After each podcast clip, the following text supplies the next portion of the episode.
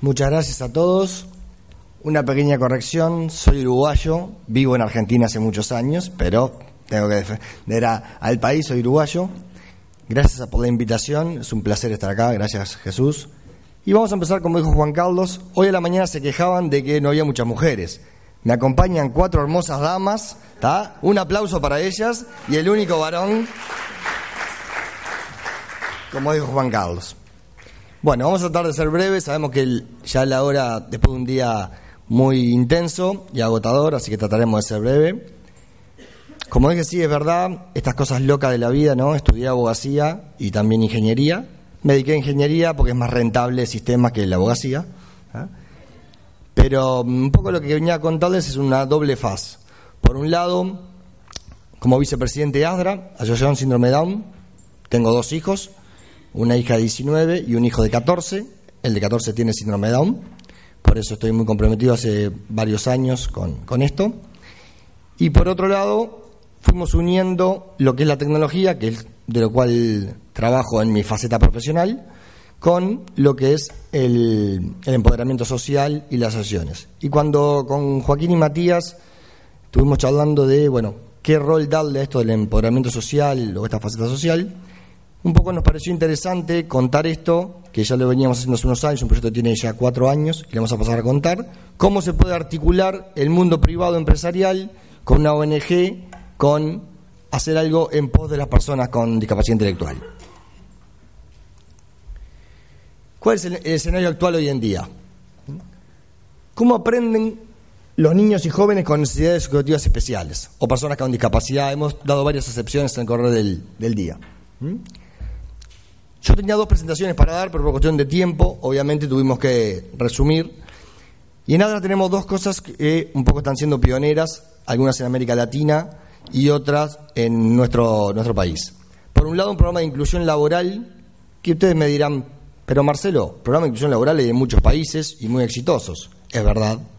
Lo que hicimos en la Argentina es unir un programa que lo que hace es sinergizar las ideas privadas, las ideas de, mm, de las asociaciones que trabajan en esto y unirlos con una trayectoria de ASDRA de 27 años y en un año y medio tenemos 27 personas trabajando en el mercado abierto y competitivo. La verdad que es una experiencia muy linda que hemos hecho, replicable. Pero para, como eso hay mucho que se hace en otros países también muy bien, sé que la gente de Venezuela hace mucho, bueno, España hace mucho tiempo y otros países también acá, colegas. Entonces dijimos, vamos a tratar de mostrar algo un poquito distinto, que es este proyecto. ¿Por qué? Porque para trabajar hoy en día, no solo las personas con discapacidad, sino las sin discapacidad, si hoy no tenés conocimiento de tecnología, prácticamente sos un analfabeto, no podés trabajar.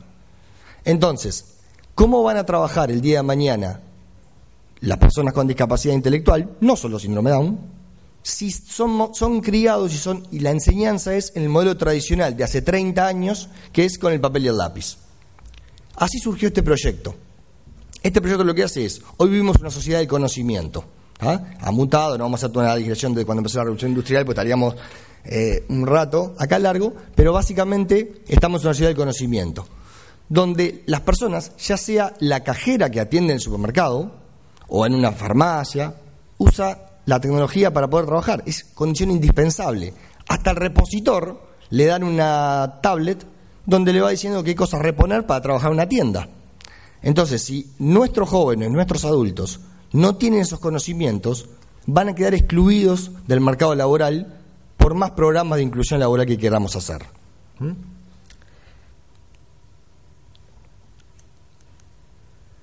Entonces, ¿cuál es el objetivo del programa? El objetivo del programa es llevar adelante una revolución en la forma que em, enseñamos. Y ustedes dirán, qué pomposo una revolución. Si fuera tan revolucionario estaría trabajando Google y no estaría acá sentado, ¿no? Estaría lleno de, dinero con Larry Page y Sergey Brin. Pero lo que hicimos fue unir lo que... A veces las ideas más interesantes surgen de unir lo que existe, no de reinventar la rueda. ¿Qué hicimos? Hoy ¿Qué es lo más fácil? Todo el mundo tiene un teléfono inteligente. Todo el mundo, prácticamente en todos los países. ¿Mm? Muchas personas tienen tablet. De hecho, la tablet está reemplazando en muchos casos a la PC común y corriente o, a la notebook. Entonces, por un lado, ¿y por qué eso es tan fácil? Porque es touch. Porque vos tocas, esto le pasa a cualquiera, no personalmente pasa a cualquiera de nosotros, vos lo tocas y eso lo hace. Entonces, agarramos ese, ese mundo. Por otro lado, agarramos el mundo de que, particularmente en la Argentina, hay un gran poder de software, de creación de software, por diferentes razones que se vienen haciendo hace un, montón de años. ¿Ah? Entonces, ¿qué es lo que hicimos? Unimos esas dos realidades y unimos que, y ahí ustedes me dirán de vuelta, che, pero Marx, ¿qué está diciendo este muchacho? Porque la verdad que aplicaciones uno busca y hay un millón de aplicaciones educativas. Cierto, es verdad. Ahora, lo que no hay es una suite de aplicaciones que estén pensadas para enseñarle a las personas con discapacidad intelectual. Hay aplicaciones aisladas, pero no hay una suite de aplicaciones. ¿Y cuáles son las particularidades? Porque estas aplicaciones también pueden ser usadas por personas sin discapacidad.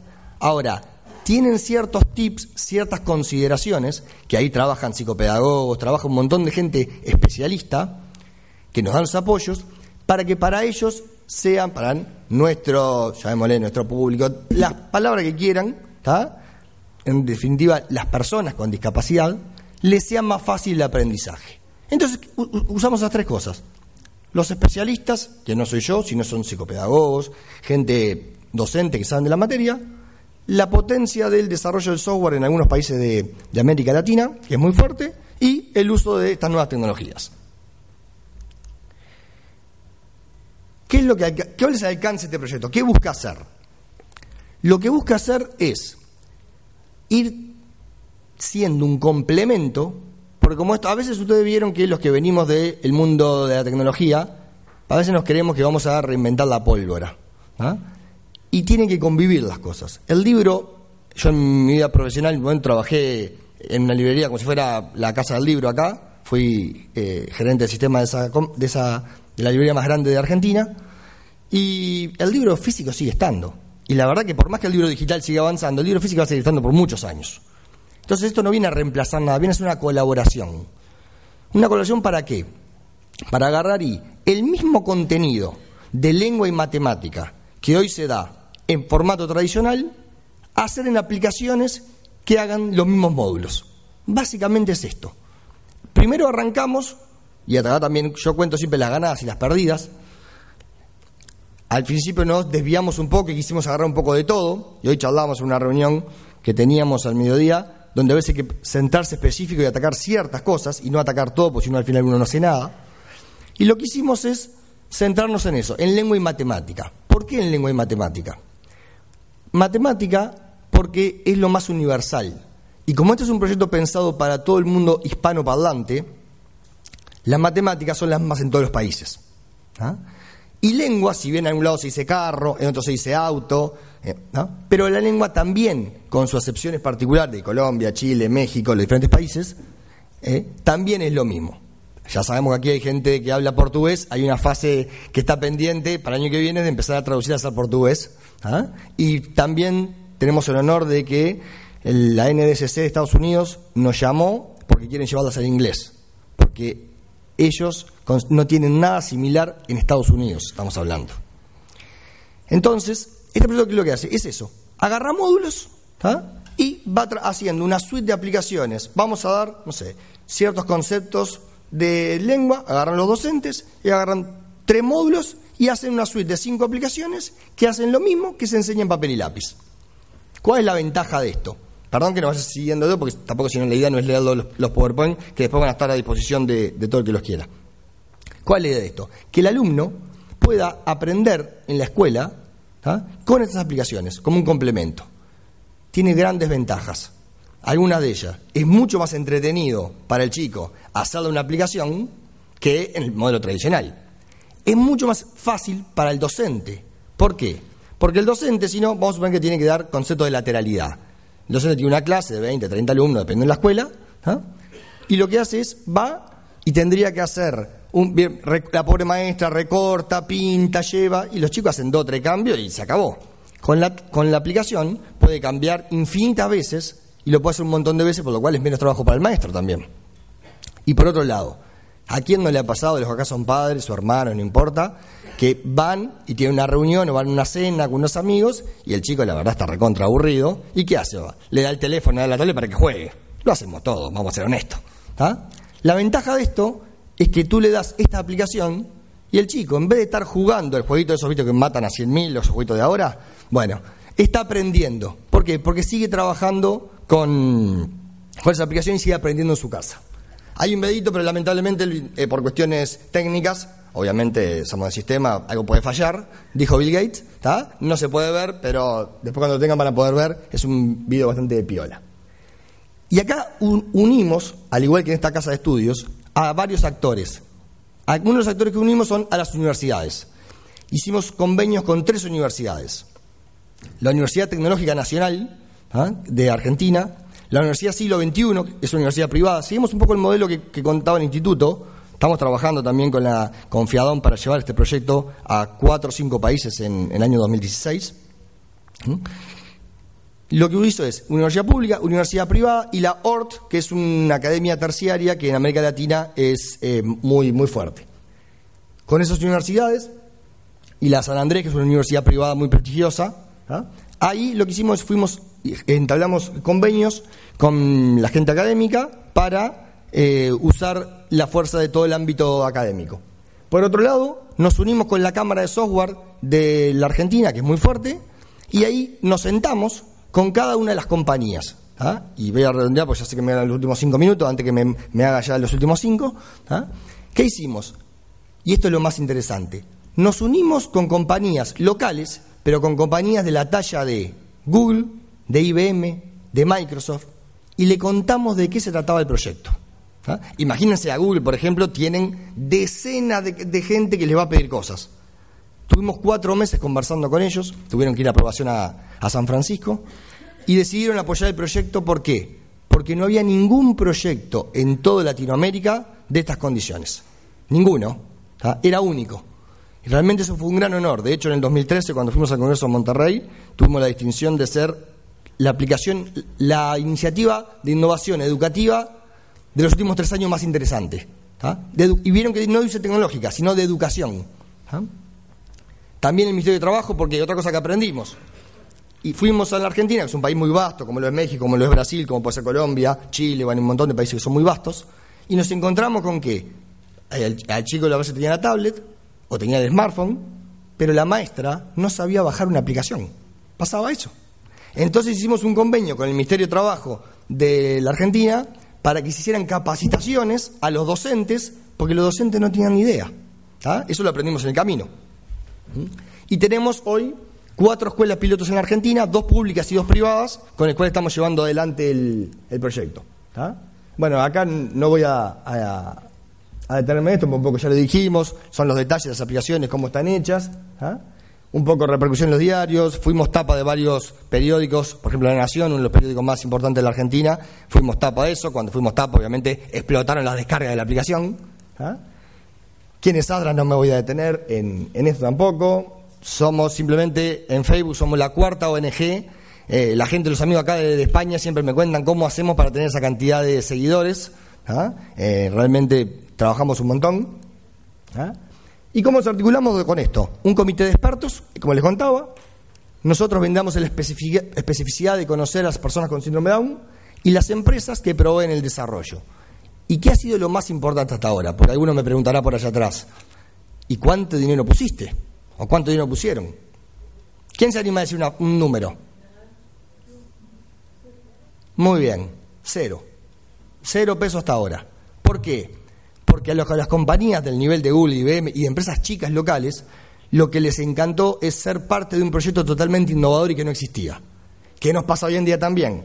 Ahora, para el 2016, sí necesitamos fondos, porque como queremos ir a cuatro países, necesitamos ampliar el comité académico para que haya, para que haya representantes de comité y universidades de todos los países, para que podamos ampliar un poco más, para que podamos hacer, hoy tenemos unas 15 aplicaciones, queremos hacer 50 en el 2016, y para eso sí, lo que queremos hacer es aquellas empresas, que son muchas mundiales, y sumar empresas de cada país, que hasta ahora nos apoyaron y lo hicieron gratis, decir, bueno, esa empresa me dice, mira, yo te puedo hacer dos gratis, Marcelo. Si vos querés que te haga cinco, aunque sea el costo, te tengo que cobrar. Bueno, estamos un poco buscando fondos para poder seguir expandiendo el, proyecto.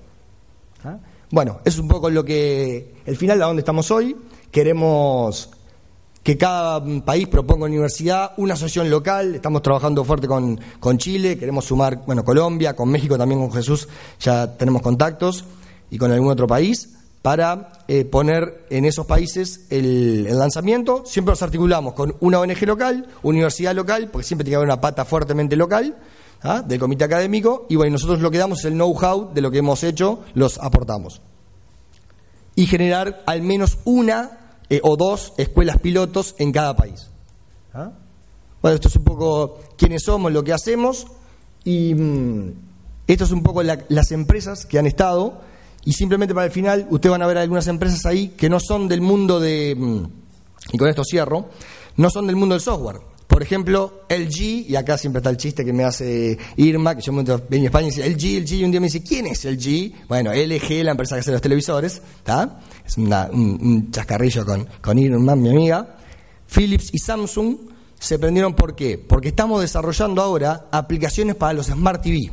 Ya tenemos dos realizadas. ¿Por qué? Porque la televisión es el centro de entretenimiento del hogar. Entonces, ustedes imagínense esto. Vamos a suponer que Claudia, que nos conocimos hoy, viene a Buenos Aires con su familia y vamos a suponer que no supiera que yo tuviera un hijo con síndrome, no conoce nada del síndrome, vamos a suponer, y le invito a mi casa a comer buena carne argentina y un vino. Viene a casa, no sabe nada del síndrome, llega. Imagínense lo que sería ver que mi hijo está frente a un Smart TV con una aplicación educativa y trabajando. La visión de ella para con la persona de, con síndrome de Down cambia totalmente. Igual que cambia a veces la visión de los abuelos, que siguen teniendo a veces alguna visión que es de hace 20, 30 años, como contábamos a la mañana, y ver, porque la tablet o el teléfono a veces lo ve la persona sola. Ahora, si lo ve con el televisor, y hoy nos juntamos también acá en España con la gente de, LG o el G, ellos van a apoyar eh, para toda Latinoamérica, estuvimos con ellos en febrero, ¿Por qué? El mundo de las aplicaciones en televisión no está tan desarrollado como el mundo de las aplicaciones en teléfonos o en tablets. Y les interesó muchísimo, y aquí es donde hay que tener, y uso la parte profesional, uno tiene que ofrecerle a las empresas un atractivo del punto de vista del negocio del marketing, no del negocio eh, del dinero. ¿Qué es lo que le dimos al Chi? El Chi nos acompañó a México, estuvo en 2013 en Monterrey. Tuvo la lo único que hicimos fue poner una televisión 55 pulgadas donde mostramos una aplicación de televisión. Vino el gerente el director de marketing de Argentina, que tiene a su cargo toda Latinoamérica, y me acompañó. Cuando sale, me dice, Marcelo, vos no sabes la plata que yo tengo que poner para poder hacer publicidad. Solamente con poner del televisor, porque nos hicieron notas de muchos lados de, de, España y de Latinoamérica, dice, salimos en todos lados, tallamos las redes sociales. Dice, no sabes los puntos que gané con mi, con mi director de, de la casa matriz. Y por eso nos sigue apoyando. Fuimos a Philips, fuimos a Samsung y lo mismo, ¿por qué? Porque no tienen nada. Entonces ellos van a empezar a vender las televisiones con estos programas precargados y lo van a tener todas las familias, tengan o tengan discapacidad. Entonces a veces hay que tratar de poder encontrar la forma, cómo le, entras a las compañías para que te apoyen y vos terminas haciendo un bien social y mejoremos la calidad de vida de las personas con discapacidad, que es en verdad lo que todos buscamos. Ahí tienen mis datos, tanto el celular, me pueden agendar, mandar WhatsApp, el teléfono, la web de ASDRA. Nada, no me quiero extender más, simplemente agradecerle de vuelta por la invitación. Siempre el cambio está en uno. No esperemos el cambio de los demás, de los gobiernos. Si nosotros realmente creemos que las cosas van a cambiar, las cosas pueden cambiar. Muchas gracias a todos.